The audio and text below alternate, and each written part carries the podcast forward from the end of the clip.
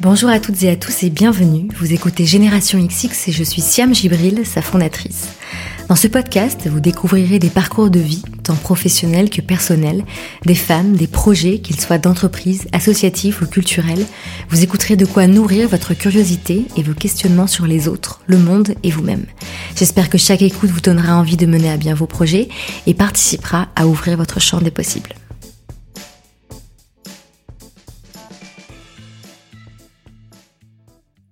Avant de vous présenter mon invité d'aujourd'hui, j'ai un message pour celles et ceux parmi vous qui aiment faire ou recevoir des surprises. Si vous en faites partie, le concept de My Little Box devrait vous plaire. Chaque mois, vous recevez une box lifestyle dans votre boîte aux lettres avec trois produits de beauté et deux accessoires mode et déco autour d'un thème surprise qui change tous les mois. Pour vous donner une idée, la My Little Box de novembre se nomme Lumière d'hiver et invite au temps pour soi. Je ne vous en spoil pas le contenu si jamais vous vous apprêtez à la recevoir. Si c'est plutôt aux autres qu'à vous-même que vous avez envie de faire des surprises, vous pouvez offrir un abonnement My Little Box de 3 mois, 6 mois ou 1 an à une personne qui vous est chère. Alors avis à celles et ceux qui sont déjà en quête de cadeaux de Noël ou qui veulent se faire plaisir, gardez l'idée en tête. Si tout cela vous tente, My Little Box vous a réservé une surprise à vous, auditrices et auditeurs du podcast. Pour la découvrir, il vous suffit de vous rendre sur le site mylittlebox.fr slash. Si vous n'avez pas de quoi noter, le lien est dans la description de l'épisode.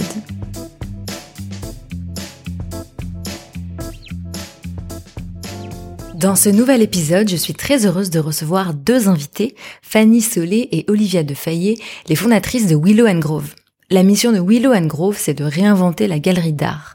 Fanny et Olivia partent à la recherche d'artistes coup de cœur et sélectionnent des œuvres et objets d'art uniques ou en édition limitée entre 50 et 5000 euros que l'on peut acheter directement sur le e-shop de Willow and Grove, dans leur Loft toute l'année ou lors de pop-up galeries qui n'ont rien à voir avec une galerie d'art toute blanche et froide. Fanny et Olivia, c'est l'histoire de deux femmes à qui on a transmis une passion pour l'art et qui ont construit tout leur parcours pour pouvoir travailler dans ce domaine.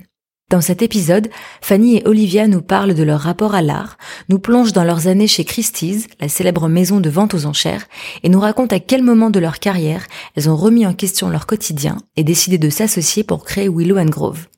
Vous saurez également tout sur comment Fanny et Olivia sélectionnent les œuvres d'art et comment elles en fixent les prix de manière transparente. Très bonne écoute!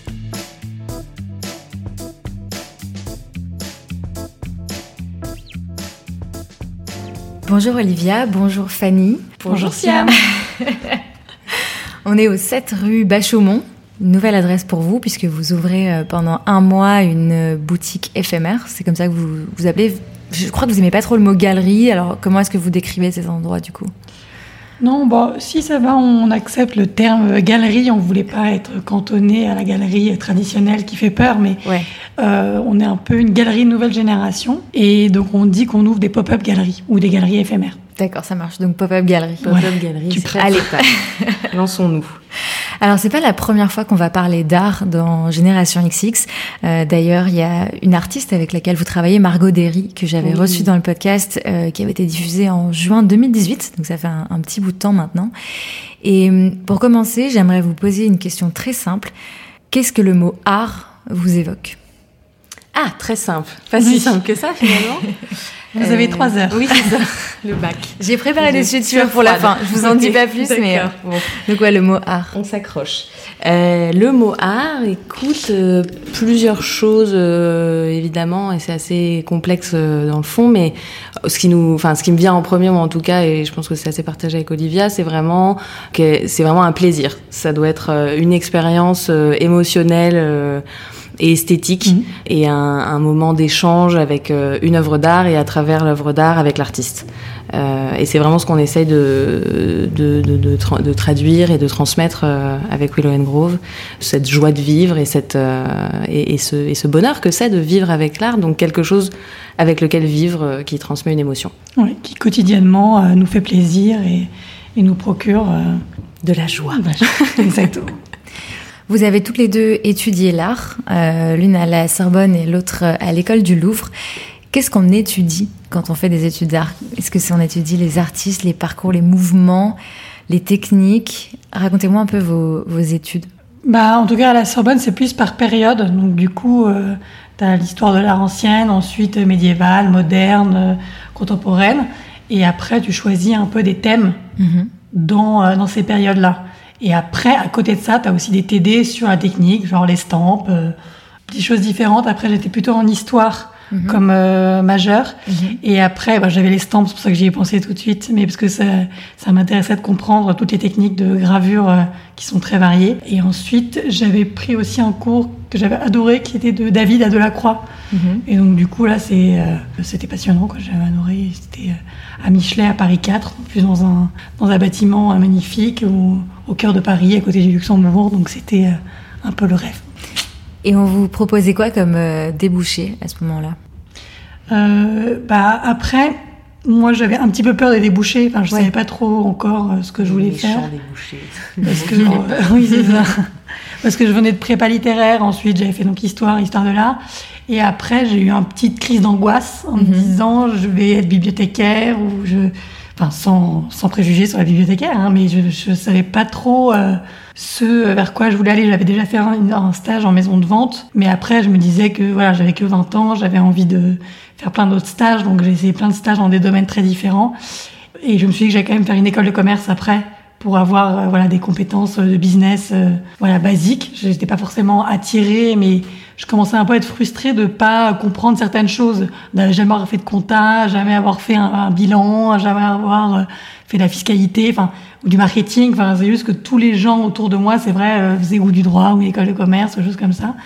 Et, euh, et voilà, je me suis dit qu'il fallait que j'acquière un peu ce, ce genre de compétences pour que ça me donne un petit bagage en plus. Et après, en fait, en école de commerce, j'ai commencé un peu à m'oublier dans le sens où j'étais là, mais en fait, euh, en fait, je, ça m'ennuie profondément, en Mhm. fait. Mhm. Donc, du coup, c'est pour ça que je suis revenue et j'ai pris la spécialité euh, management culturel et artistique. Et donc là, je suis retombée sur mes pattes. J'étais vraiment euh, bien parce que je me suis dit, ok, j'ai voilà, j'ai j'ai le parcours plus littéraire et plus historique, etc. Enfin, historien, oui. Et un peu business. Et là, je me suis redit que je voulais être dans le marché de l'art. Là, ça, avait, ça faisait un tout pour pouvoir travailler dans le marché de l'art. Donc tu sentais que hum, c'était hum, compliqué d'avoir uniquement ton bagage en histoire de l'art pour te lancer dans le marché du travail ou est-ce que tu aurais pu faire des choses quand même? Bah après, je pense que c'est très personnel. Hein. Il y a, On avait beaucoup de collègues chez Christie's qui avaient fait euh, l'histoire de l'art juste au doctorat euh, Mhm. Et, et uniquement entre guillemets ça, mais c'était déjà énorme. Donc ils Ouais. avaient une connaissance 100 fois supérieure à, à la mienne. Mais euh, après, bon, c'était très personnel. Moi, j'avais envie d'avoir, euh, voilà, comme je savais pas trop encore, j'avais envie d'avoir euh, aussi ce petit bagage d'école de commerce pour me donner, euh, en tout cas, me fermer aucune porte et pouvoir être plus peut-être libre euh, et ouverte sur euh, sur la suite, quoi. Ouais. Et toi, Fanny, comment ça s'est euh, comment ça s'est passé l'école du Louvre? Donc tu l'as aussi fait en parallèle d'une école de commerce. Donc du Ouais. coup, vous vous retrouvez sur le côté, vous aviez besoin Ouais, d'un bagage euh, en plus. Ouais. Bah alors en fait, euh, c'est ce qui s'est passé, c'est que j'ai eu assez vite euh, au lycée, etc. Enfin même depuis bien avant le lycée, je veux dire l'idée que je voulais. euh, Enfin si j'avais une idée de ce que je voulais faire plus tard, parce que faut reconnaître que c'est pas facile quand on est Mm. très jeune. euh, c'est vrai que j'avais toujours imaginé quelque chose dans le domaine de l'art, mais c'était très vague et voilà. Encore une fois, je trouve que c'est très dur à cet âge-là de savoir ce qu'on veut faire, mais je savais que c'était un intérêt très fort que j'avais et c'était peut-être le seul de cette force.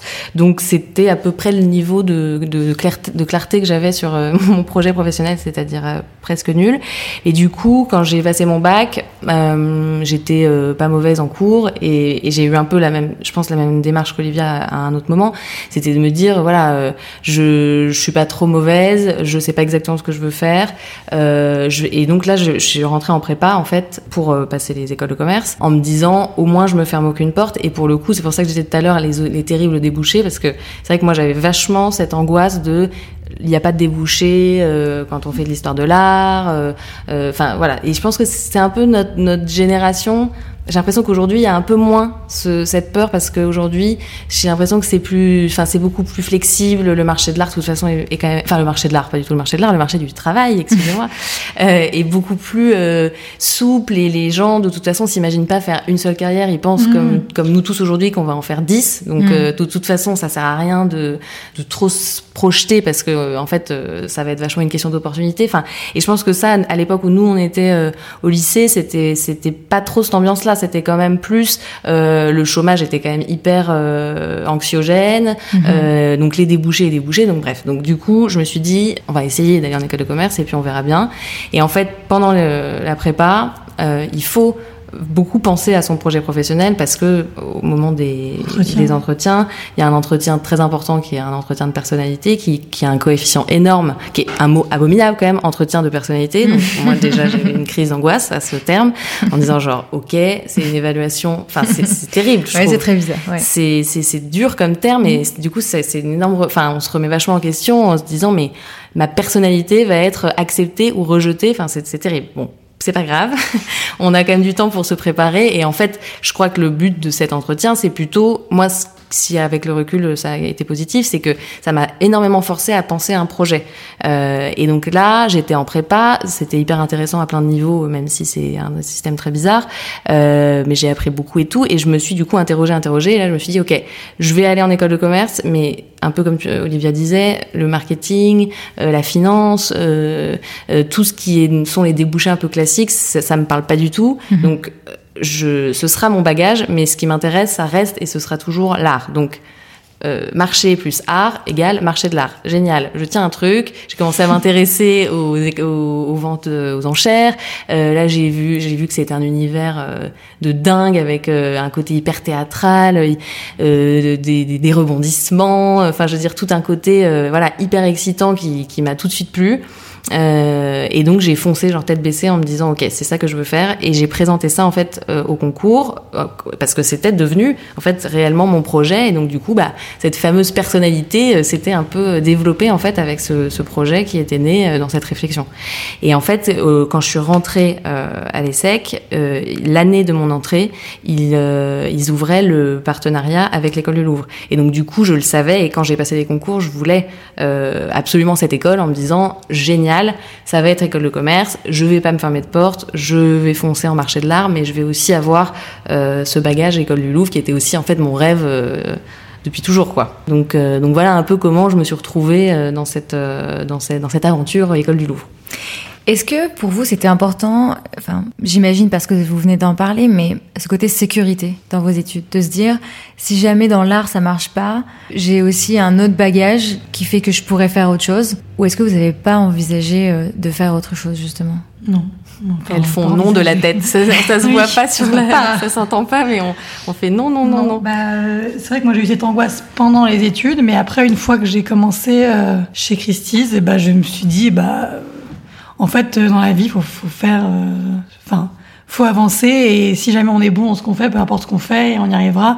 Et après, ça nous a amené, par exemple, sept ans plus tard, à faire Willow and Grove. Mm. Et donc, et Dieu sait ce qu'on fera dans 10 ans, dans 15 ans, mais je pense qu'une fois qu'on rentre dans un, pas, pas dans un système, parce que c'est moche, mais une fois qu'on rentre dans, dans, dans, dans, ce pourquoi on, on est passionné, en fait, Enfin, faut avancer et après, euh, on, y arrivera quoi qu'il arrive. Si on, quand on veut, on peut, comme dirait Fanny souvent. Mais voilà, je sais pas. Moi, j'y ai plus jamais repensé en me disant, euh, j'y arriverai jamais. Je savais que j'étais dans un secteur qui payait pas euh, des millions comme mes copains avocats ou en finance, mais en fait, c'était pas le sujet. Je, me dis que voilà, qu'on avancera et qu'on sera, on sera bon et qu'on du coup, on, on fera une carrière géniale, quoi.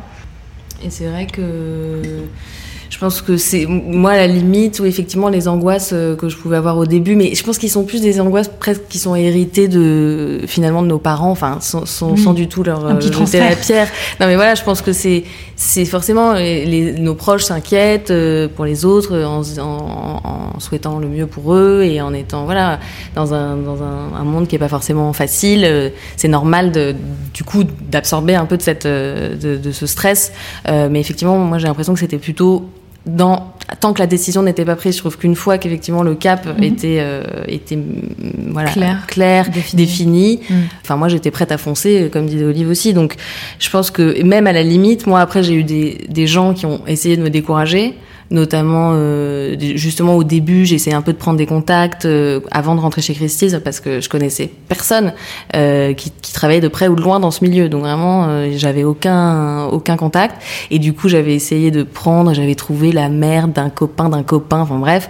Et, et j'avais dit voilà moi je veux travailler dans le département euh, impressionniste et moderne qui est qui était à l'époque et qui est encore aujourd'hui, même si l'art contemporain est très fort, c'était le plus gros département historiquement, etc. Donc du coup, parce que c'est la période historique où il s'est passé tellement de choses artistiquement, etc. Donc du coup, c'était vraiment la, la, star des départements, on va dire. Et donc vraiment, je me rappelle de la réponse de la fille qui m'avait dit Est-ce que vous, dans votre famille, il y a des collectionneurs? Est-ce que vous avez une collection? Ou est-ce que vous connaissez quelqu'un de proche qui peut vous pistonner en interne? Et moi j'étais là, ben non et non. Euh, et, elle, m'avait dit, bah, dans ce cas, vous pouvez oublier tout de suite, ça marchera jamais. Et quand j'ai reçu ce mail, je me suis dit, alors, ok, elle, je vais me battre, voilà, exactement comme un, un, lionceau pour lui montrer que non, quoi, c'est pas comme ça la vie. Enfin, c'est horrible de décourager quelqu'un comme ça. Justement, je venais à peine d'avoir euh, cette lumière au bout du tunnel. Ça y est, je sais ce que je veux faire dans ma vie. Et il y avait une meuf de 40 ans qui me disait. Euh, bah non, en fait, pour des raisons qui sont vraiment nulles, qui sont pas des raisons ni d'envie, ni de compétence, ni de, ni de rien, c'était juste des choses extérieures qui étaient du piston et du, et du réseau. Enfin, je vois des choses qui sont bah, qu'on contrôle pas en fait. Donc c'est horrible de dire à quelqu'un non, bah tu contrôles pas, mais comme tu contrôles pas, c'est pas, tu pourras pas y arriver quoi. Du coup, enfin bref, donc ça m'avait trop énervé. Donc au contraire, à la limite, euh, voilà, une fois que le, le, le cap était clair, euh, limite les, les, les, obstacles et les petits euh, grains de sable dans les rouages étaient encore plus motivants quoi. Mmh. Mais surtout, moi, je pense qu'il faut vraiment croire en sa bonne étoile un peu. Enfin, faut se donner les moyens, mais c'est vrai que quand on a fait des allers-retours comme ça sur euh, ce qu'on avait envie de faire et les gens qui nous décourageaient et on avançait, enfin moi j'ai souvenir de, de, mes parents qui ont toujours été hyper ouverts et qui nous ont toujours encouragés. Mais on est trois filles et je me souviens toujours mes parents qui nous dit il faut pas que vous fassiez des métiers de femmes. Enfin, mm-hmm. enfin c'était assez, assez, quand j'y repense, c'est assez drôle de, de, de dire ça. Enfin, c'est juste qu'ils voulaient qu'on soit indépendante. Ils disent, on veut pas que vous dépendiez de quelqu'un, on veut que vous soyez autonome et que, vous, et que du coup, ça passe aussi par l'indépendance financière. Et donc, du coup, euh, n'allez pas faire euh, des, des, des, études qui mèneront à des métiers euh, peu rémunérateurs, quoi. Et c'est vrai que, bon, aujourd'hui, on a été toutes les trois, je pense, dans des métiers qui qui sont pas très rémunérateurs à la base, mais on a quand même tout suivi en fait notre instinct et les envies qu'on a envie de faire et, et, je pense que mes sœurs sont très fortes dans leur métier et qu'elles iront très loin et que et que mes parents sont très fiers etc aujourd'hui mais mais c'est drôle de comme notre génération, encore une fois, on a, on a toujours été un peu tiraillé sur oui, je suis une femme euh, libre, indépendante et je vais et je vais être un, un génie dans mon travail. Mm. Et en même temps, euh, bah, je, je, suis en accord avec moi-même et avec ma sensibilité et avec euh, avec ce que j'ai envie de faire. Quoi. Donc, je sais pas si c'est un rapport avec son sexe ou pas, mais il n'empêche que voilà, je, encore une fois, je pense que c'est hyper important de se donner les moyens d'y arriver quand on a envie de faire quelque chose. Quoi. Et toi, du coup, Fanny, comment est-ce que comment est-ce que c'est passé finalement ton entrée chez Christie's? Donc après ce mail de euh, il te faut des relations, etc. Comment est-ce que tu as Comment est-ce que tu as fait ton trou Après évanouie, je me suis réveillée et donc, du coup, non, en fait, j'ai fait mon trou. En fait, j'ai eu mon premier stage, euh, je l'ai obtenu euh, complètement euh, par chance. Enfin, j'ai j'ai vu une annonce, j'ai envoyé un CV. C'était pour Bonhams, donc une, une assez grosse maison de vente aux enchères au niveau mondial, mais en France, qui n'organise pas de vente, mais qui a juste un, un bureau de représentation. Mhm. Et donc, du coup, c'était pour bosser dans ce bureau de représentation avec la directrice du bureau. Donc, vraiment sur une, enfin, en étant euh, en assistana quelque part de quelqu'un qui avait un rôle senior qui, gérait plein de départements, plein de, catégories différentes. Enfin, du coup, génial et performateur pendant six mois. Et en fait, là, dans ce stage, j'ai rencontré une, euh, un petit ange gardien qui était spécialiste en bijoux et qui travaillait donc à ce moment-là chez Bonhams aussi et qui avait travaillé chez Christie's avant. Et au bout de six mois, on a, enfin, on avait, euh, je sais pas, 10 ou 15 ans d'écart, euh, mais on avait vraiment eu un gros crush professionnel et amical. Et du coup, elle m'a dit au bout de six mois, écoute, euh, moi je sais que tu es intéressé chez, pour rentrer chez Christie's, si tu le souhaites, euh, je peux euh, non pas faire grand chose parce qu'elle travaillait plus chez Christie's, donc elle avait plus de contact direct, mais elle m'a dit voilà, j'ai encore des contacts, je peux toujours en tout cas quand on verra ton CV, envoyer un petit mail pour dire que je t'ai vu à l'œuvre pendant six mois, que tu as super bien bossé, que voilà que je recommande ta candidature. Quoi. Donc j'ai évidemment accepté ça. Euh, il se trouve qu'elle elle connaissait la une personne qui était à Genève, moi je voulais travailler à Paris, donc en fait je pense que le truc a été assez de loin en loin, mais toujours est-il que du coup j'avais postulé pour un stage chez Christie's à Paris euh, dans le département impressionniste et moderne, le fameux, mhm. et du coup euh, ils m'ont reçu en entretien et j'ai été acceptée euh, après pour un premier stage qui s'est prolongé congé de, de six mois. Ensuite, j'ai été à Londres parce qu'à ce moment-là, il y a un poste à Paris qui s'est libéré parce que donc c'était en 2008 2009, du coup, ce qui m'a permis d'ailleurs de bosser sur la vente euh, Saint-Laurent, qui était juste la, la, vente la plus folle euh, de, de tous les temps. T'arrives dans un truc que tu t'es imaginé euh, euh, comme un univers incroyable, et là, ton premier stage, t'es sur la vente Saint-Laurent, donc là, tu pètes une durite complètement. Genre, tu, tu, ne crois même pas que c'est la réalité, quoi. Euh, donc ça, c'était assez euh, un bon départ pour bien se motiver de ouais, je suis au bon endroit, c'est un truc de malade. Suite à Saint-Laurent, il y a donc eu un poste qui s'est libéré qu'on me proposait, mais moi, j'avais pas encore fait euh, mon stage ou mon échange à l'étranger que je devais faire pour euh, pour les secs. Et du coup, à ce moment-là, j'ai dit bah ok, je veux bien accepter ce poste, mais avant, il faut absolument que je fasse euh, au moins six mois à l'étranger. Donc ils ont bien voulu m'envoyer six mois en stage à mhm. Londres et ensuite que je revienne pour commencer un poste à temps partiel puisque c'était l'année où je devais finir les secs, faire l'école du Louvre et euh, du coup être euh, déjà chez Christie's. Donc il y a eu une année un tout petit peu euh, tendue mais mais trop cool évidemment euh, à ce moment-là. Et donc en fait après voilà c'était vraiment depuis cette ce, ce, ce, tout premier stage ça a été à chaque fois voilà de la chance, des rencontres, des gens qui ont cru en, en moi et à qui voilà j'ai tout fait pour qu'ils croient en moi aussi mais mais c'était beaucoup de voilà une espèce de parcours euh, qui s'est un peu ouvert comme ça euh, petit à petit quoi. Mais c'est un petit monde au final. Est-ce que euh, tout le monde se connaît ou pas trop non. Pas forcément non? Non, moi je trouve pas. Enfin, je veux dire. Mhm.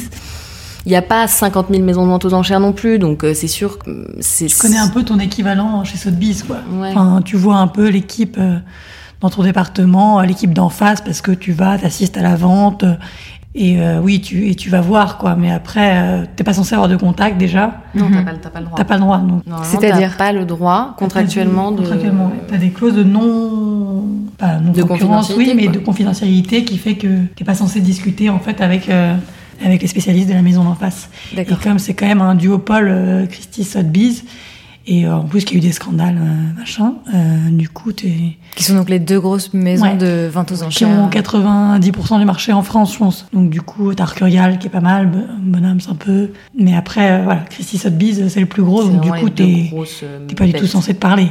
Après, c'est vrai qu'il y a aussi quand même pas mal d'échanges, en fait, parce que du coup, comme il n'y a pas sans, beaucoup de spécialistes par discipline, enfin, au sens où les maisons de vente l'entendent, du coup, il y a aussi pas mal de potentiellement de d'échanges d'une maison à l'autre. Il y a des gens qui quittent une maison pour aller dans l'autre, donc -hmm. c'est assez assez. Euh, c'est pas. Enfin, quand on dit que on n'a pas le droit de se parler et que c'est hyper euh, séparé, oui. Et en même temps, voilà, il y a aussi plein de gens qui tout à coup euh, changent de maison. Bon, après, il y en a d'autres qui diront jamais. Euh, moi, Christy, c'est ma maison. Plutôt mourir plutôt mourir les autres. En face. C'est assez. Ouais, ouais, c'est quand même. Les rouges Christy, c'est notre logo. Enfin, leur logo est rouge et Sotheby's c'est les bleus. Mm -hmm. C'était vraiment les rouges, les bleus. Enfin, c'est vraiment une espèce de, une espèce de compétition sportive ouais. parce que sur chaque gros deal, en fait, t'es en compétition contre eux. Mm -hmm. Donc c'est, euh, je pense que c'est un peu le cas, par exemple, pour des grandes maisons de, de pub ou des choses comme ça où euh, t'as des compètes et il faut gagner la compète. Mm -hmm. Ben là, c'est pareil. En fait, tu fais des proposals.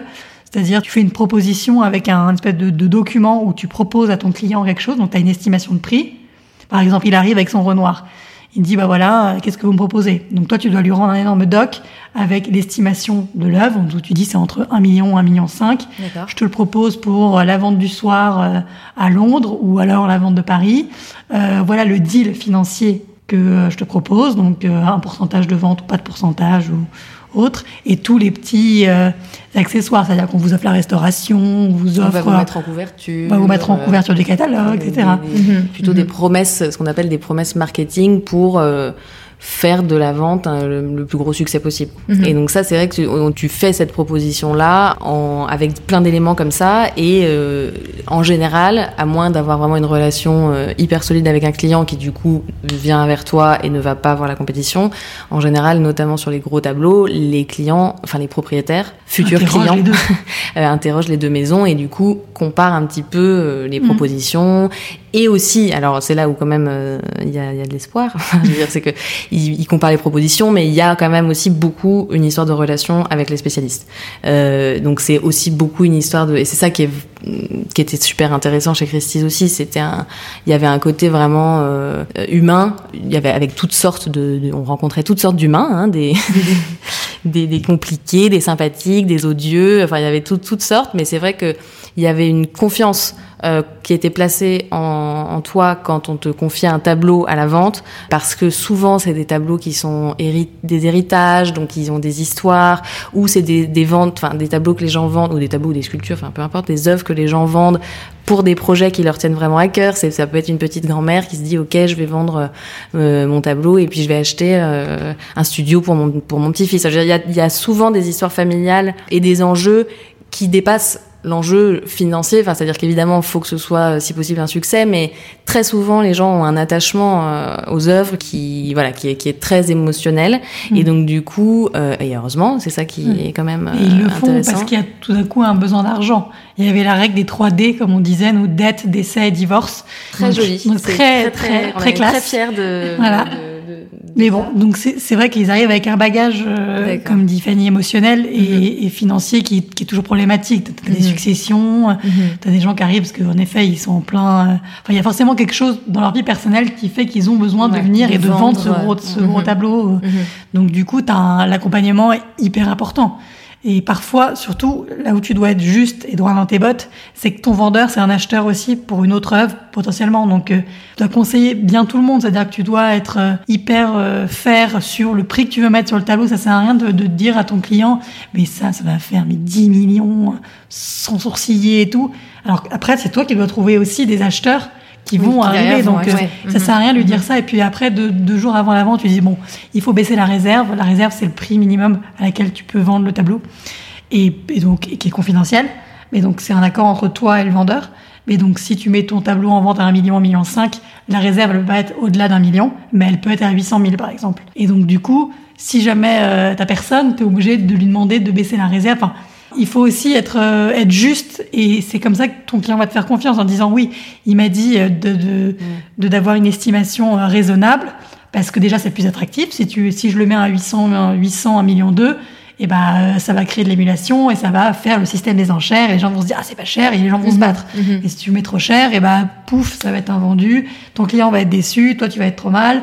Tes acheteurs ils t'ont dit ben non moi je veux pas ce truc. Enfin, comme dit Fanny, le relationnel, c'est hyper important parce qu'il faut être hyper bon dans ton, le prix que tu mets. Parce qu'après, il y a tous tes collègues qui doivent essayer de vendre le tableau avec toi. Donc, euh, c'est quand même une, une, une, vraie confiance et un vrai échange à avoir sur cette, cette fameuse mise à prix qui est, qui est tellement importante et cruciale. Vous aviez conscience de tout cet aspect euh, relationnel du métier avant de travailler dans ce secteur? Non, en fait, euh, je pense qu'on n'a aucune idée du job avant de le faire. Enfin, je, je pense globalement. Enfin, et c'est ça d'ailleurs qui est un peu bizarre dans le système français, euh, où, encore une fois, on doit se décider alors qu'on a fait des pâtés de sable et des coloriages, quoi, limite. Donc, euh, c'est, c'était vraiment une découverte à plein de niveaux. Après, c'est vrai que le tout le côté bah, et le contact, ce enfin moi ce que j'avais anticipé en tout cas c'était vraiment le contact avec les œuvres d'art et ça c'était génial parce mmh. que en fait c'est aussi toute une partie notamment de l'apprentissage dans la première phase de, de, de, de, notre petite carrière chez Christie's euh, c'était aussi vraiment le côté euh, préparation des catalogues euh, réalisation des rapports de de conservation des rapports d'état et tout ça pour faire ces, ces choses là on doit regarder les tableaux enfin on les touche on les on les retourne on, on les observe avec une lampe UV pour voir s'il y a eu des, des, retouches par un restaurateur. Enfin, c'est vraiment un contact à nouveau très physique. Mmh. très réel et de, de, très grande proximité avec des œuvres de dingue quoi donc mmh. ça mmh. c'est génial parce que les clients surtout du temps d'occupe quand t'es plus senior nous quand on est arrivé au début dans le département on s'occupait pas du tout des clients enfin des clients c'est des milliardaires donc il y a que euh, mmh. que les chefs de département qui leur parlent donc du coup ce que dit Fanny c'est que au début toi tu fais l'apprentissage euh, en t'occupant d'un peu l'administratif, mais ensuite, euh, ce qui, ce qui nous on a, ce qu'on a adoré, on a fait successivement euh, ce même poste qui est de catalogueur, c'est-à-dire que tu fais les recherches sur les œuvres. Donc, à qui a appartenu le tableau avant que ton client te le confie Donc là, ce qui est génial, c'est que tu retraces les propriétaires successifs, tu vois dans lesquels expos ils ont été montrés, euh, dans quels ouvrages ils ont été mentionnés, illustrés, etc. Après, tu t'occupes euh, en effet du rapport de conservation. Donc là, tu regardes est-ce qu'il y a une griffure sur le papier, est-ce qu'il y a un trou, est-ce qu'il y a une restauration? Donc là, tu passes des heures dans la cave avec ta lampe à UV et tu kiffes parce que t'es es, tout seul avec ton Renoir. Alors, deux ans, trois ans, tu oui, un peu moins. Mais, quand on a 300 à faire et que c'est un, un son artiste, t'es peut-être moins excité, mais c'est quand même un moment hyper privilégié où tu es là à toucher ton Renoir dans la réserve. Ouais, c'est mm. vrai que c'est fou. Et ça, ça nous a énormément euh, formés parce que mhm. ça nous a appris à regarder d'une façon, euh, enfin, qu'on n'aurait pas pu apprendre ailleurs. Enfin, donc euh, c'est un, c'est un, contact euh, limite intime avec les œuvres d'art. Et ça, je, je pense qu'il n'y a pas beaucoup de métiers. Je veux dire, même dans les musées, dans, dans plein de galeries, je pense que c'est, on n'a pas forcément cette déjà ce moment de solitude avec l'œuvre où vraiment limite on on lui fait des câlins, quoi.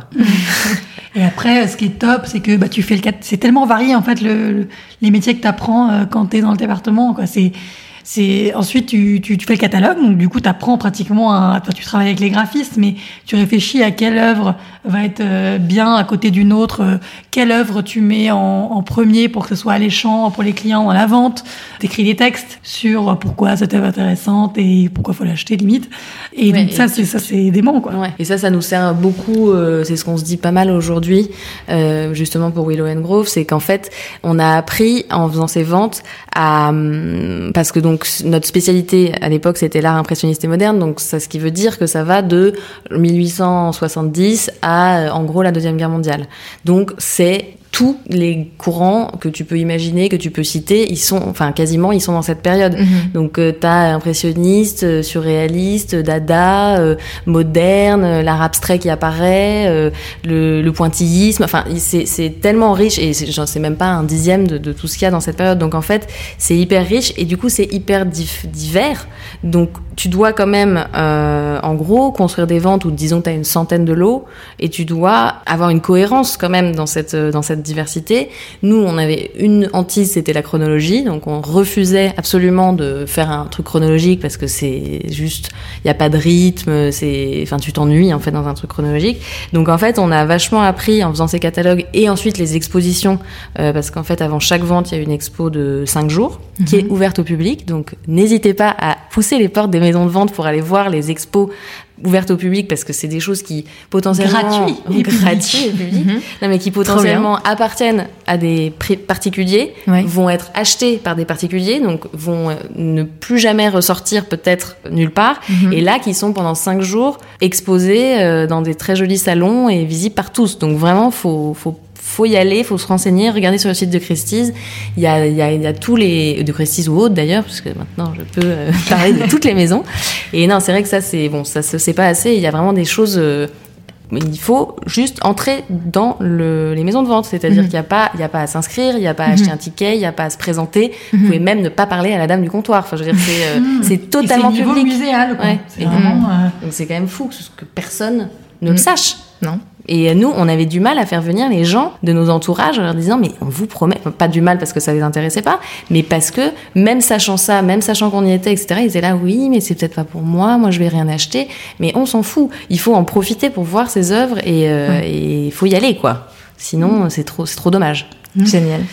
Bref, donc du coup, ces expos, on voilà. Euh, où on essayait de faire correspondre des œuvres qui n'avait rien à voir, euh, un le bourg avec un braque, enfin bon, des choses improbables.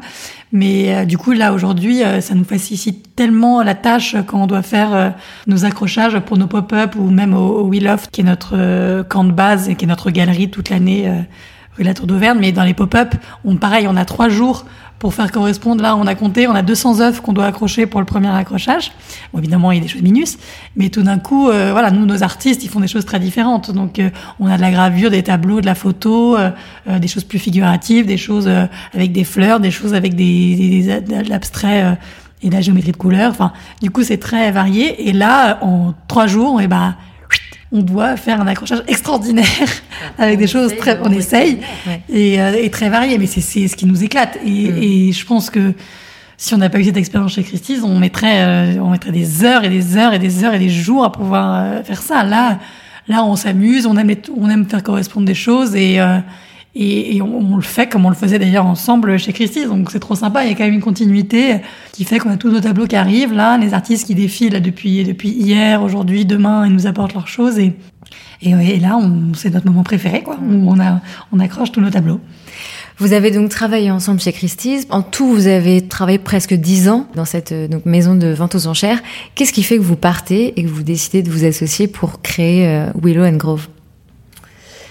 Alors, qu'est-ce qui fait qu'on est parti? Bah, en fait, il y a un truc dans ce genre de maison, c'est que donc on est rentré pour apprendre un métier qui était le métier de spécialiste. Donc, en l'occurrence, en art impressionniste et moderne. Et en fait, on a pendant des années, on a on a appris ça avec bah, tout, tout ce qu'on vient de décrire, toutes les différentes facettes. Et en fait, enfin moi, en ce qui me concerne, à un moment, j'ai eu un peu l'angoisse que j'avais appris ce métier. Je me, bon, ça a mis du temps à me sentir légitime, à, à me sentir spécialiste. Vraiment, j'ai ça a mis du temps aussi à avoir la, enfin, ça va paraître un peu ingrat de dire ça euh, si euh, j'ai des, des, managers qui m'écoutent parce que j'ai pas eu de mal à progresser. Après, moi, j'ai eu plein de moments où ça, j'ai trouvé que ça allait pas assez vite. Mhm. J'ai eu plein de frustrations. J'ai eu plein de, de sentiments parfois d'être euh, peut-être en tant que femme pas forcément aussi poussée qu'un homme l'aurait été à ma place. Bref, mais donc du coup, moi, j'ai eu aussi plein de moments où j'étais frustrée, ça allait pas assez vite, etc. Et bon, finalement, tout en progressant toujours et en ayant des responsabilités de plus en plus, donc euh, avec le recul, je suis très contente euh, et très fière de ce que j'ai pu accomplir là-bas.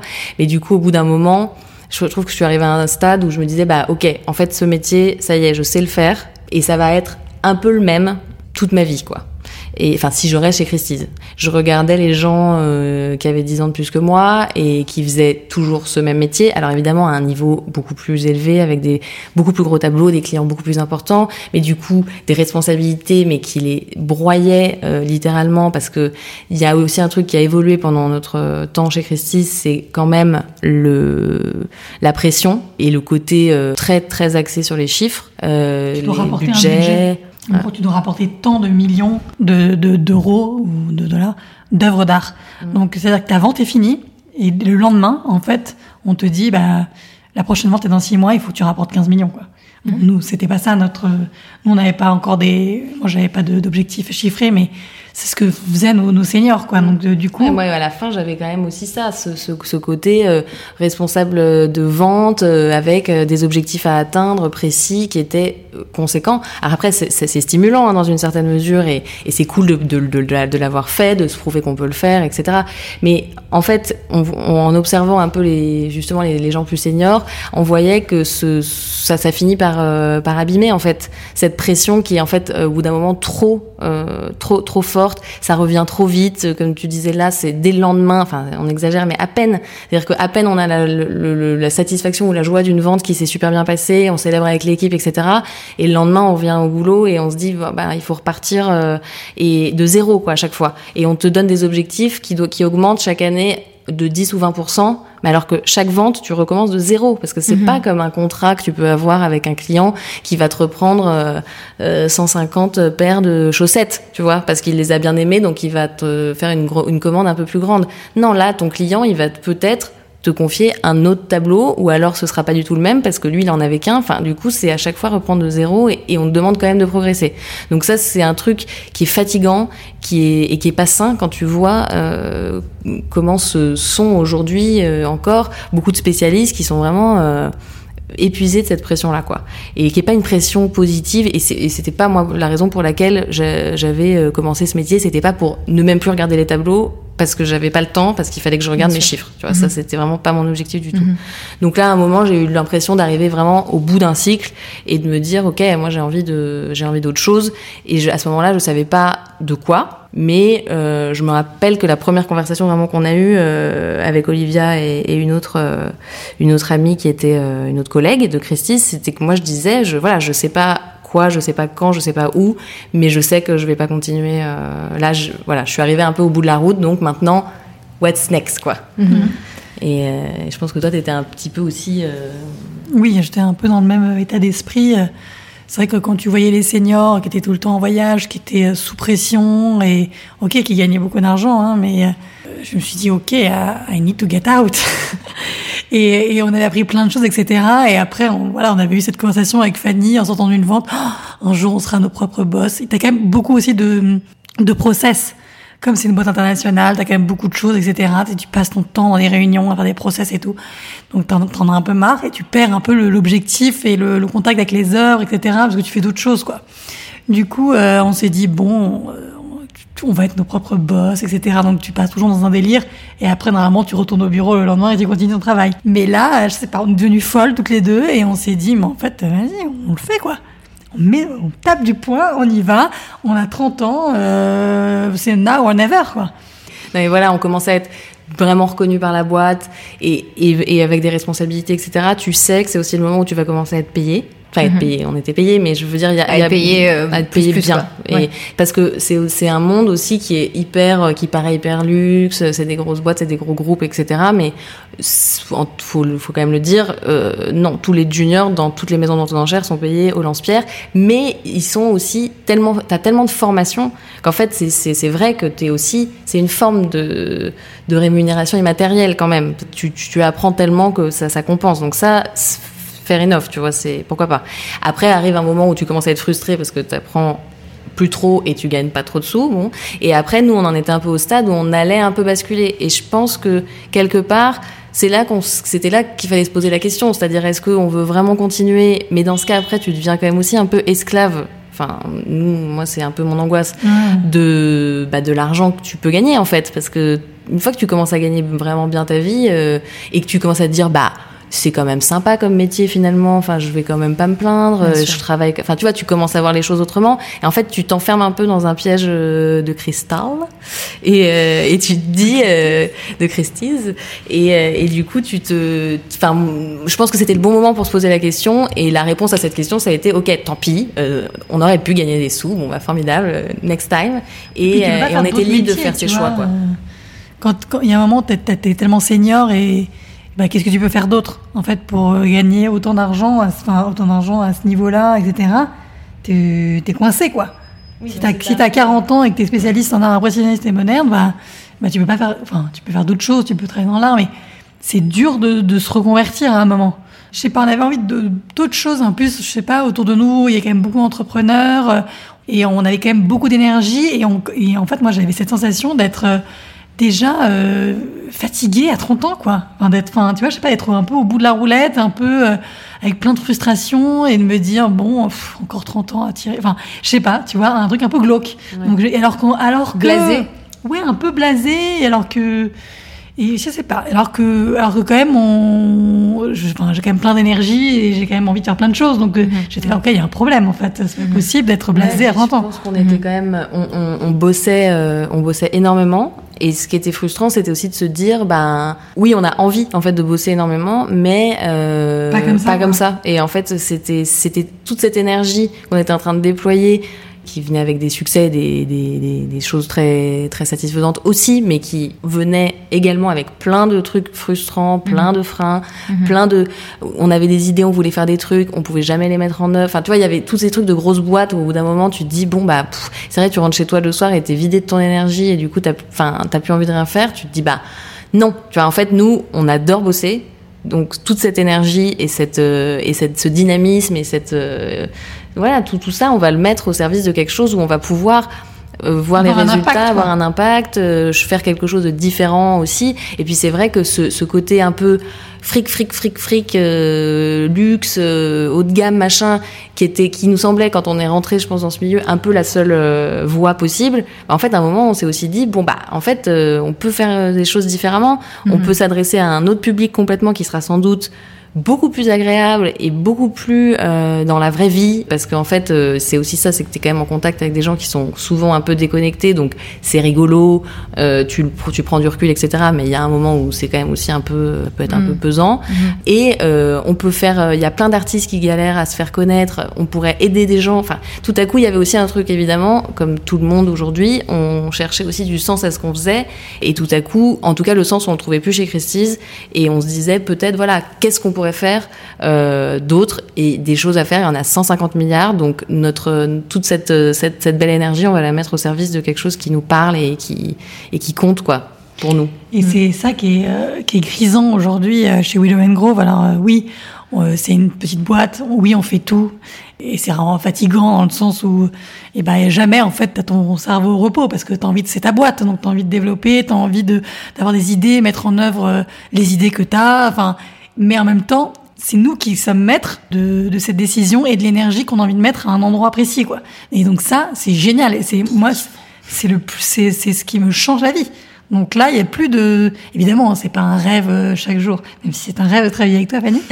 mais c'est pas un rêve chaque jour parce que oui, tu dois aller acheter des capsules de café, euh, oui, tout d'un coup, t'as un cadre qui est pété, euh, oui, tout d'un coup, il y a, je sais pas, un client qui veut rendre quelque chose alors que ça a été payé. Enfin bref, il y a toujours évidemment des, des petites merdes. C'est pas forcément un paradis sur terre tous les jours, mais, mais, mais quand même, c'est, génial, c'est génial. Et on est vraiment trop content de, de de, de, de pouvoir le faire et, et dans la bonne humeur et, et, et on, on bosse beaucoup. Mais c'est euh, mais c'est mais c'est génial quoi.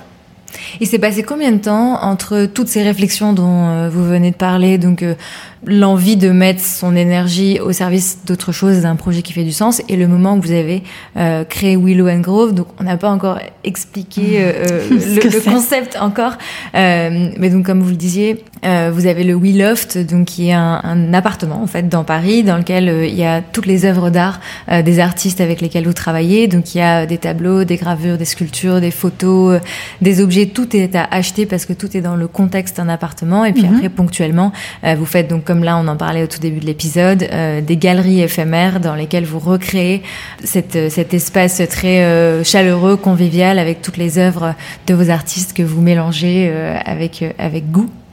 Euh, et donc, combien de temps bah, entre on- les réflexions et le passage à l'acte et vraiment la création de Willow and Grove? Bah, la première conversation était genre fin septembre 2016 quelque chose comme ça. On venait de clôturer un catalogue avant la vente et on était là soyons nos propres patrons et, euh, et en fait on est parti assez bien en tête à se faire des déj à en parler à en parler à en parler à en parler et au fur et à mesure on s'est dit bah let's go Et pour te dire, en, juillet, en juin 2017, donc on a toutes les deux démissionné. Et le lendemain de notre pot de départ, on a fait l'inauguration de Willow and Grove chez euh, Fanny, qui est, qui euh, autre, autrefois chez Fanny, maintenant c'est vraiment entièrement le Willoft. Et on avait fait une première soirée d'inauguration avec euh, une quarantaine d'œuvres, une dizaine d'artistes, et en gros euh, les amis et la famille, quoi. Donc vous aviez travaillé sur le projet Ouais, en fait pendant que vous étiez encore chez Christus. Ouais. Et on s'était dit, euh, comme euh, notre objectif c'était de faire notre première euh, pop-up galerie en décembre 2017, on avait quand même, euh, donc on était encore chez Christie's au premier semestre, donc c- 2017, donc c'était quand même assez proche, donc on avait vraiment voulu, pour être prêt à temps et quand même avoir une idée assez claire de où on allait et ce qui ce qu'on faisait, euh, on s'était dit on fait on fera cette soirée euh, avant l'été pour un peu présenter déjà des œuvres et avoir un feedback en fait réel. Parce que justement c'était un, un, un pote qui m'avait donné cette, euh, ce conseil. Parce qu'on parlait de comment faire pour avoir un peu du feedback des gens etc et il avait dit et on dit on s'interrogeait genre est-ce qu'on enverrait des questionnaires pour demander un peu euh, quelles sont les attentes des gens au niveau de, de ce qu'ils cherchent des prix de combien de budget ils veulent mettre et tout. Et en fait il m'avait dit euh, pourquoi vous feriez pas genre un, un truc dans la réalité quoi. Vous Mhm. organisez une soirée euh, avec voilà des gens as- un, un cercle assez large et euh, vous confrontez et vous récoltez des, des feedbacks sur le vif euh, qui vous servent directement. Et du coup, bah effectivement, on s'est dit ouais bah trop bien, on va faire ça. Ça nous ça nous donnait une première échéance qui était hyper stimulante, qui nous permettait de de, Concrète, de- quoi. voilà de s'y mettre. En plus, ça permettait de mobiliser aussi un premier groupe autour de nous de gens qui au début, comme c'était pas non plus aussi clair pour nous que ça l'est aujourd'hui, évidemment le projet, eux étaient pas non plus très au clair sur ce qu'on voulait faire. Donc du coup, on s'est dit ok, ça va être vraiment une opportunité pour donner un coup d'envoi euh, officiel et, euh, et récolter des infos. Et donc du coup, on a eu des, des retours sur les prix, des gens qui nous ont dit bah ça, je trouve ça très beau, mais je comprends pas trop pourquoi c'est ce prix-là, Enfin, et qui nous ont vraiment permis de vachement ajuster de choses, Mhm. ajuster de choses euh, avant la vraie première expo officielle qui s'est tenue du coup à moins de six mois plus tard, en décembre 2017. Et donc, comment est-ce que vous, vous sélectionnez aujourd'hui justement toutes les œuvres? Parce que je l'ai dit, qu'ils sont en vente dans le dans le loft, dans les boutiques euh, éphémères, mais aussi sur Internet, parce Ouais. qu'il y a un e-shop. Tout le monde euh, dans le monde entier peut acheter euh, Ouais. les œuvres des artistes que vous sélectionnez. Donc, comment est-ce que vous les sélectionnez et qu'est-ce qui diffère dans votre justement rapport aux artistes et à l'art maintenant chez Willow and Grove euh, vis-à-vis de ce que vous faisiez notamment euh, chez Christie's? Enfin, ça n'a rien à voir, mais juste pour nous expliquer un Mhm. peu ce qui. Alors déjà, qui notre sélection, on l'a fait, euh, Fanny et moi, en totale symbiose. Il faut vraiment qu'on ait un coup de cœur sur l'artiste et son travail, euh, toutes les deux. C'est-à-dire que s'il y en a une qui est moyen chaude, on n'y va pas. Donc il faut qu'on soit toutes les deux euh, convaincues. Alors après, évidemment, hein, grâce à notre historique, euh, toutes les deux dans la même équipe, on s'est fait un œil assez, euh, similaire. Et donc du coup, souvent, on est d'accord. Donc il n'y a pas de problème. Et en gros, on essaye aussi qu'il n'y ait pas de cannibalisation entre nos artistes, c'est-à-dire qu'on essaie de trouver des, artistes qui font quand même un travail assez différent les uns des autres pour euh, pouvoir proposer quelque chose d'assez éclectique à nos clients en termes de, voilà, de, sujets ou de techniques, etc. Donc c'est pour ça qu'on a aussi bien, comme tu disais, de la gravure, de la photo, euh, de, la laine sur toile, euh, de l'huile. Voilà, il faut vraiment que ce soit varié, mais évidemment qu'il y ait une cohérence qui, elle, se retrouve grâce à notre sélection commune. Et euh, après, on demande à nos artistes au moins plusieurs euh, formats pour que justement, si tu as un coup de cœur euh, sur les normes, mais que tu n'as ni la place ni le, ni le budget, eh ben, tu puisses prendre le moyen ou le petit, en gros, en termes de format et de prix du coup. Parce que du coup, notre, notre fourchette de prix euh, qui est entre 50 et 5000 euros, euh, le but est que chacun de nos artistes s'inscrive vraiment bien dans cette fourchette, donc que ce soit pas euh, un, un- enfin, trois artistes qui sont dans la fourchette 50-200 et puis en fait tous les autres qui sont. Voilà. On essaye d'avoir vraiment pour chacun euh, des propositions différentes pour tous les budgets et, euh, et que, ce soit cohérent. uniques ou en édition limitée. Exactement. Ça, c'est hyper important. C'est-à-dire qu'on n'a pas d'affiches, enfin d'affiches ou de, ou de reproduction, ou etc. C'est vraiment que des œuvres faites à la main par des artistes et donc des choses uniques ou en édition limitée, par exemple pour euh, ce qui est de la gravure ou de la photographie ou un petit peu de design comme on a, mais voilà. Et en fait, après, nous, ce qu'on fait, c'est qu'on donc on, on- on rencontre ces artistes, dans l'idée étant aussi de vraiment de, de les aider à, à diffuser leur travail, à expliquer euh, euh, leur démarche, etc. Et on a aussi tout un accompagnement euh, au niveau de la politique de prix. Du coup, justement, parce que cette, cette fourchette, on se l'est fixée de façon un peu arbitraire parce que elle représente un peu une, une fourchette non existante sur le marché de l'art actuel. C'est-à-dire qu'aujourd'hui, en gros, à moins de 5000 euros, euh, vous pouvez pas vous payer grand-chose euh, D'unique, en tout d'unique, cas, voilà, ouais. dans, dans les galeries ou dans les ventes aux enchères. Donc, c'était aussi un peu un, par- un parti pris de se mettre sous ce, ce seuil un peu critique. Euh, et après, de vraiment euh, avoir des, des relations de confiance avec les artistes et de transparence aussi, aussi avec les artistes dans une vraie discussion de, de définition de leur prix. Donc, pour nous, c'est hyper important que les prix soient clairs pour les acheteurs dans une certaine mesure, c'est-à-dire qu'évidemment il y a un côté euh, immatériel euh, euh, dans les œuvres d'art, mais, mais finalement un peu comme dans tout, parce que on, on se dit les œuvres d'art c'est impossible à évaluer, mais en fait euh, un pull euh, on l'achète jamais non plus, ou un sac à main, ou un, même un, un ordinateur, enfin jamais le prix qu'il coûte, donc qu'il coûte réellement à produire. Donc on a beaucoup moins de mal à, faire ce pas avec euh, des objets du quotidien Ouais. ou des choses qu'on a l'habitude de- d'acheter. Il y a toujours un gars pour te dire, je pourrais le faire moi-même en plus. du coup, C'est ça, c'est ça, souvent. Sur la photo, par exemple, Oui. on te dit, ça va, Voilà. une photo d'un palmier, parce que je sais que vous avez un, un- Ouais. un palmier, par exemple, dans, dans les photos, euh, j'ai- j'avais vu sur Instagram récemment, on pourrait se dire, je peux la faire, sauf que, bon, évidemment, on sait que non, on peut Oui. pas la faire. Ouais. Mais, euh, mais, c'est oui, il y, a- y ce côté, c'est difficile de, de comprendre, en fait, le Mm. prix derrière. Exactement. Et c'est c'est- c'est là où on, on intervient aussi, et pour l'artiste et pour notre client, de trouver le, trouver le, le juste prix, et même pour nous, pour qu'on vive, Mhm. et, et pouvoir être très à l'aise pour pouvoir l'expliquer surtout. Et nous, on est en totale euh, transparence avec ça, et en totale euh, adéquation avec euh, notre, euh, notre politique, de de prix. prix. Donc, Et c'est pour ça, effectivement, donc nous les prix sont affichés euh, partout, donc euh, et sont non négociables, Ouais. dans le sens où justement on est un petit peu euh, agacé nous-mêmes et on, on perçoit un, un vrai problème au niveau de l'opacité des prix dans, dans le marché de l'art en général, où on rentre dans des, dans des galeries, il n'y a pas de prix affiché, du coup Bien sûr. déjà on Mhm. est immédiatement euh, dans une position un peu désagréable où on dépend de quelqu'un pour nous donner une information qu'on aimerait pouvoir avoir nous-mêmes pour se faire une idée. Bon, donc ça, on, on veut pas du tout se créer déjà, déjà cette dynamique qui est pas agréable en fait. Nous, un truc qui est très important, c'est de se dire les œuvres d'art, c'est censé, comme on disait au début du, de l'enregistrement, être un plaisir. C'est censé, on est censé se dire quand on choisit une œuvre. Je l'adore, je vais la voir tous les jours, elle va me rendre la vie plus belle, elle va aider un artiste l'artiste qui est derrière a continué à créer. Enfin, ça n'est censé être que des choses positives, agréables, et ça commence par l'expérience que tu as au moment de l'achat. Si euh, tu arrives dans l'endroit que tu vois une œuvre, mais que déjà t'as mal au bide parce que tu te dis ah bah non je l'adore, mais en fait c'est pas du tout pour moi parce que il y a pas écrit le prix, du coup c'est forcément qu'elle n'est pas pour moi. Et puis en plus il fait tout froid dans cette galerie, et puis il, y a oui c'est tout blanc. Euh, la dame me regarde avec des yeux méchants. Enfin tout ça, on se dit mais pourquoi? En fait pourquoi pourquoi avoir ce, cette, cette ambiance pourrie? Euh, bon, ça nous correspond pas du tout et donc nous on essaie vachement de prendre le contre-pied de tout ça. Et donc donner accès à l'information sur le prix tout de suite, immédiatement, ça fait partie aussi de voilà, donner son autonomie et ah, tu te promènes, tu regardes, tu te dis ok, ça j'aime bien, ça c'est bon, ça c'est trop cher, c'est pas grave. Après, chacun, chacun fait son, son petit chemin. Mais mhm. avec son budget. Avec son budget, mhm. ses envies. Euh, voilà, donc ça, c'est euh, ce côté euh, prix, euh, prix visible, c'est important. Et pareil, le fait qu'il soit fixe, tu disais que c'est important qu'il soit fixe. Dans les galeries, généralement, au bout de, enfin, au bout de 5 minutes ou 10 minutes de conversation, tu peux tout d'un coup avoir un pourcentage qui est retiré. Enfin, tout d'un coup, tu négocies, quoi. Mais sauf que euh, nous, on n'est on n'est pas très à l'aise avec ça parce que déjà, on trouve que c'est c'est pas mettre en valeur euh, l'artiste et son travail parce que pourquoi au bout de 10 minutes sa valeur a diminué? C'est quoi, c'est quoi le bon prix Après, tu te mhm. dis tout en tant que client. Bah, si mhm. je continue à parler, est-ce que je pourrais encore l'avoir pour moins cher? Sauf que c'est pas un truc fait dans une usine où tu pourrais te dire bon, je l'ai en stock depuis 100 ans, il faut que je m'en débarrasse. C'est quand même une œuvre d'art, c'est quelque chose qui est unique, etc. Donc nous, on n'est pas du tout à l'aise avec le concept de je négocie, etc. Surtout que si tu es un client et que tu sais pas négocier, bah, tu le payes trois fois le prix, tu sais pas pourquoi. Enfin, c'est pas juste. C'est pas, pas juste. En fait, si euh... mauvais négociateur, alors tu peux pas avoir les choses. Enfin, je sais pas, ça nous paraît pas. C'est pas, non plus un marché ou un, un souk. Quoi. du mm. coup, euh... c'est cette pratique qui euh, certainement a un sens et une origine quelque part. Hein. C'est, on critique pas non plus.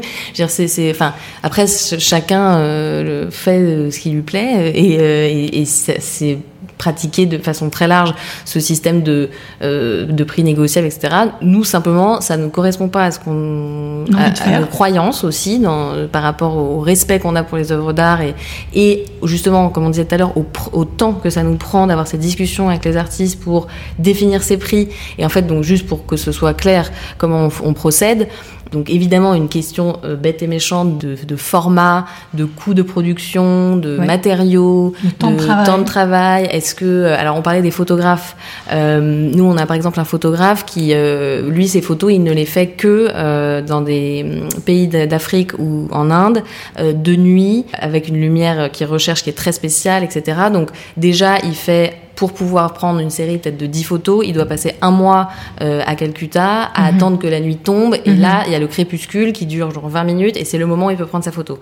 Donc il doit faire ça une fois ou deux fois par an, donc déjà, c'est un voyage, c'est des frais, c'est beaucoup de temps. Enfin, je veux dire, c'est pas clic, il a vu un truc, il l'a pris, il imprime, c'est fini. Après, lui, il imprime, il travaille en argentique. Donc, du coup, pour euh, imprimer une photo en argentique, aujourd'hui, il y a très peu de labos qui le font. C'est peut-être 400 ou 500 euros de d'impression. Enfin, donc voilà, donc tout ça, on le, on le prend en compte. C'est des coûts qui sont réels. Donc déjà, ça, c'est une base euh, qui est mm. très tangible. Et on l'explique à et on clients. Exactement.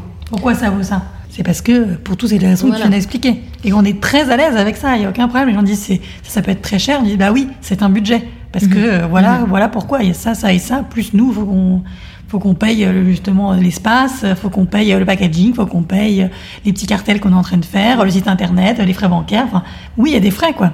Oui, et c'est vrai que du coup, cette, cette, cette, définition du prix, elle intègre vraiment ces trois, euh, ces trois idées importantes de se dire, il faut que l'artiste s'en sorte et soit heureux du prix aussi qu'il touche pour une œuvre, parce qu'il y a aussi un prix psychologique que, lui euh, estime devoir euh, recevoir, euh, que nous effectivement on puisse aussi à terme en vivre. Et effectivement c'est c'est un c'est un vrai service que nous on, on propose, c'est-à-dire qu'effectivement la sélection, la mise en scène, la mise à disposition dans des lieux qui sont beaux, qui sont grands et qui coûtent il faut le dire, cher, qui nous coûte cher. Enfin voilà, c'est un choix qu'on fait, mais c'est aussi euh, quelque part pas la même chose que d'aller découvrir un artiste dans un atelier euh, à côté de Roubaix. Euh, ce que nous, c'est ça le travail qu'on fait. Donc euh, évidemment, si on va directement à l'artiste, c'est on, on, a, on peut acheter les choses moins chères.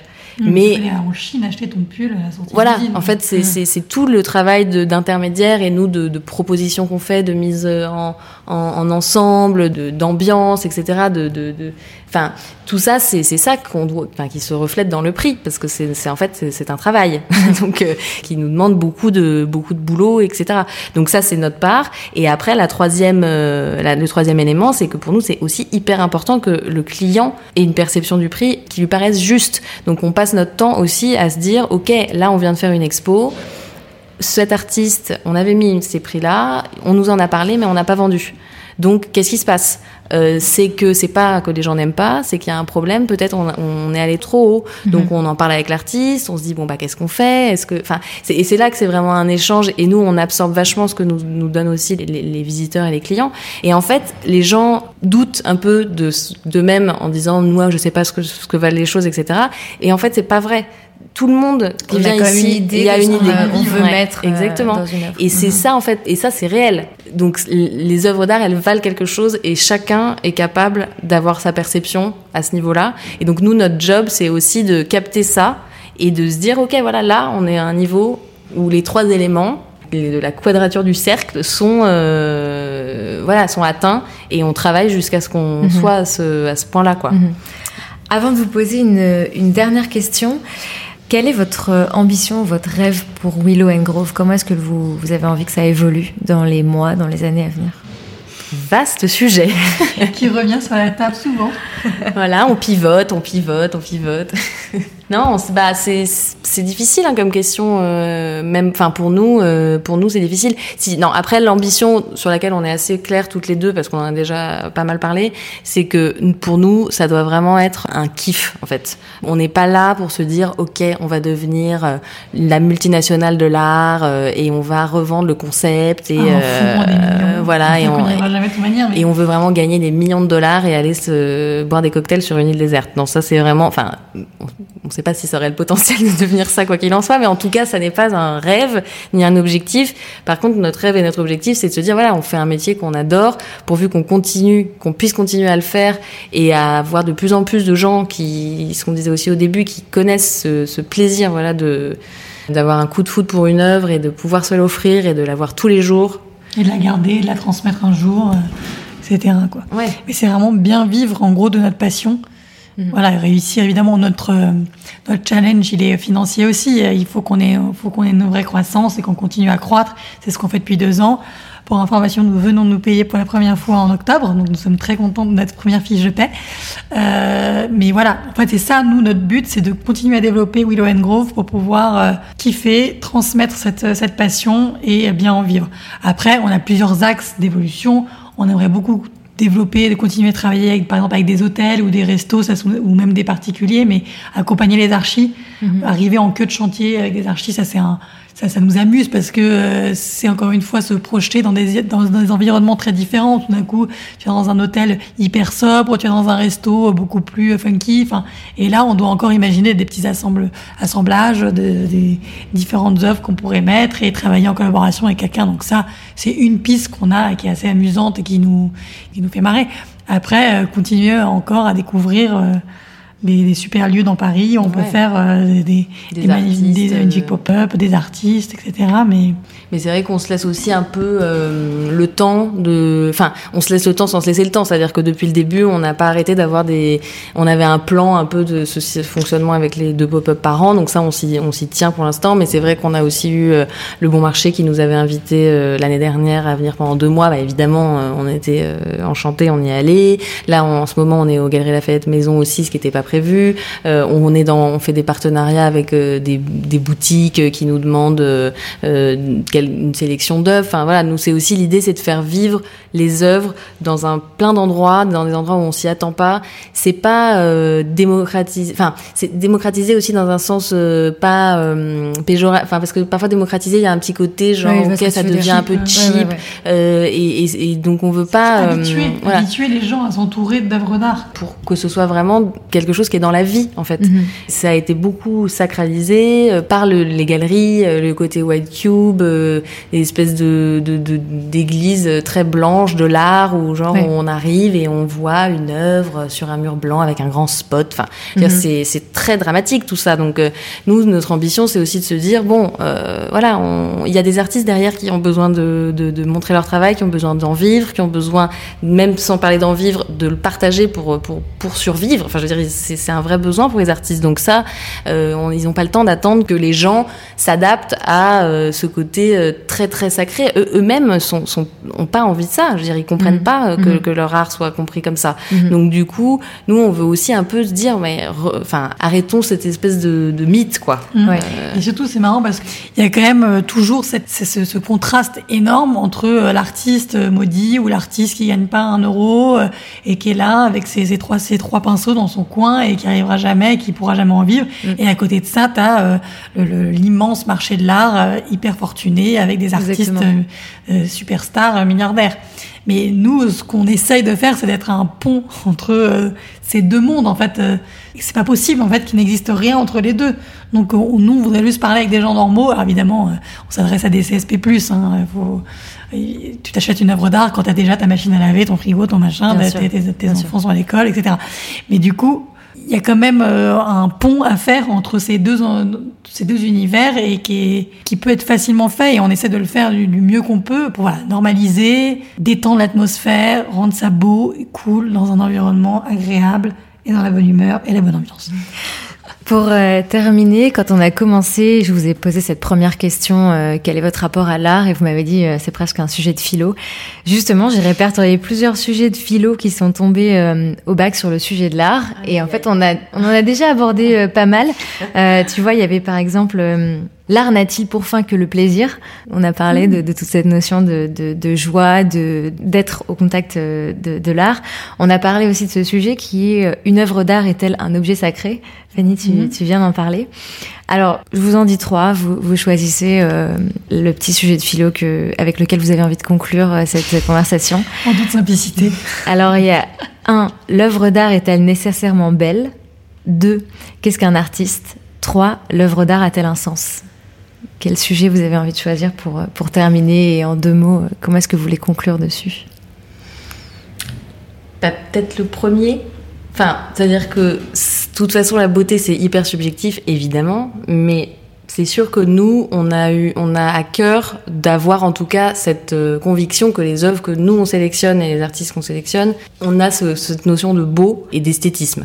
C'est-à-dire que c'est vrai qu'on se rend compte aussi qu'aujourd'hui, un, dans les freins, enfin les, les- les Obstacles. choses, ouais, les obstacles que les gens euh, ressentent, il y a ce côté un peu l'art contemporain, c'est euh, hyper conceptuel, euh, c'est parfois c'est hyper violent, très dur à comprendre, c'est c'est c'est pas beau, enfin je veux dire c'est c'est parfois c'est même rien, enfin euh, si on va très loin. Donc euh, c'est vrai que c'est- une partie de l'art contemporain qui est aussi très médiatisée euh, au détriment de choses euh, enfin qui se ressentent peut-être plus sur une notion esthétique. Euh, encore une fois on- toujours subjective mais c'est vrai que nous en tout cas il y a ce côté encore là de d'art pour vivre avec lequel vivre. Donc oui pour nous une œuvre d'art en tout cas chez Willow and Grove euh, doit être belle. Elle doit nous nous paraître belle en tout cas. Après euh, on espère qu'elle paraîtra belle euh, voilà, que, que ce sera le cas pour, pour d'autres mais C'est vrai qu'on a euh, aujourd'hui l'art contemporain est censé être plus conceptuel et nous on essaye en fait de retranscrire un art contemporain plus émotionnel si je puis dire et encore une fois esthétique comme dit Fanny mais euh, oui pour moi c'est le but euh, de l'art c'est qu'il soit beau et c'est encore une fois en toute subjectivité mais Bon, après, c'est aussi l'art, c'est le but de l'art, là duquel nous on parle. Oui, c'est oui, comme bien sûr, on parle de l'art avec lequel vivre. Après, il y a aussi plein d'artistes qui expriment des choses, qui doivent exprimer des choses qui sont qui sont dures, qui sont Mhm. pas du tout faites euh, Oui, pour, les côtoyer au quotidien. Il y a un art engagé. Nous, évidemment, euh, encore une fois, on s'adresse à des, à des particuliers qui veulent avoir des œuvres belles chez elles. Évidemment, euh, tout ce qui est art engagé, c'est hyper important, c'est vital, et c'est et je pense que l'art a un rôle dans notre société aussi. Mais encore une fois, c'est pas c'est pas notre propos aujourd'hui. C'est pour ça qu'on c'est important de le remettre dans notre contexte. ouais, bien sûr. Très bien. Merci beaucoup. Bah, merci à toi. Merci. Et à très vite euh, sur le e-shop, euh, dans, au We Loft ou euh, dans Au un prochain pop-up. Ouais, jusqu'au euh, 23 décembre au 7 rue Bachaumont. Ouvert tous les jours, de 11h à 20h, 19h le dimanche. Ah bah voilà. très complet comme présentation. Merci beaucoup, Merci à très beaucoup. vite. Un grand merci à Fanny et Olivia d'avoir pris le temps de me recevoir au milieu de l'installation de leur pop-up galerie. Pour suivre Willow and Grove, rendez-vous sur leur site internet willow, W-I-L-O, tiré du milieu Grove, G-R-O-V-E.com et sur leur compte Instagram. Comme d'habitude, je vous ai mis tous les liens en barre d'infos et sur le site générationxx.fr. N'hésitez pas non plus à aller leur dire bonjour en vrai, en prenant rendez-vous au Willoft ou en passant à l'une de leurs pop-up galeries. Si cet épisode vous a plu, n'hésitez pas à le partager dans la vraie vie et sur les réseaux sociaux. N'oubliez pas non plus de suivre Génération XX sur Instagram pour ne manquer aucune actualité. Merci beaucoup pour votre écoute et très bonne semaine.